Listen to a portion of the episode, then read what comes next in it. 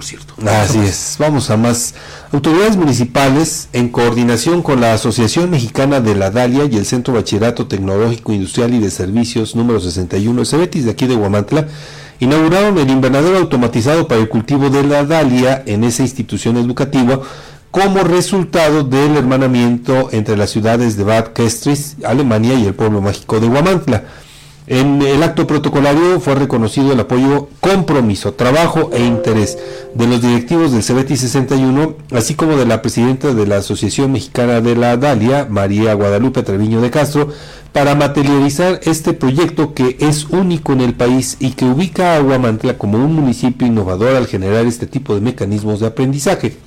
Este proyecto no solo es para producir dalias o estudiar todas sus propiedades medicinales, sino que será una palanca de desarrollo económico para los estudiantes y sus familias de toda esta zona del oriente del estado, además de fortalecer la producción y comercialización de esta flor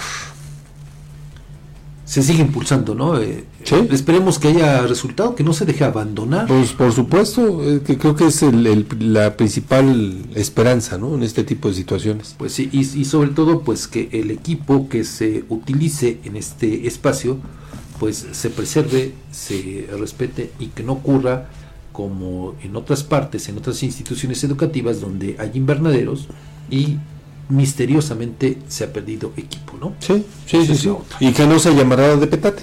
Así es.